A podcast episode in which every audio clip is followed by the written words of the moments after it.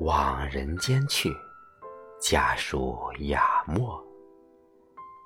朱红的扣子，已悬于海上多年。凡我最初，皆非他乡。若捧起余晖，饮茶此其时。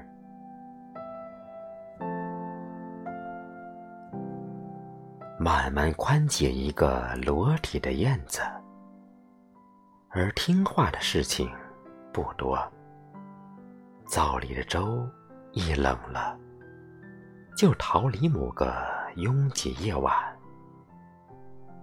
至于白鹭扬起风的皱纹，请随长啸的脖颈一同带走。剩下来的都是些莫名深锁的空寂。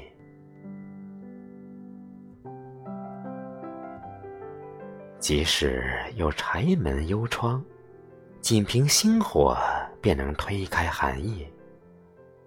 这时，该有柄工笔扇子，装模作样的提上几笔。牧草尚青，可衔着野荷的细节，酣睡百年。我那不识字的妻子，也站作。泰然的经，永劫回归的去迹啊，只敢依着我勇去爱他短暂的生平。我好在碑上刻上谜眼，树间的闲名悬得那般好看，我忧愁着。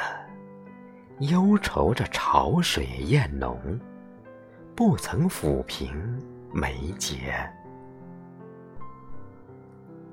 木槿说：“他想落，就整朵都落了。若圆缺常为难有情人，自觉江河湖海也不能轻饶。”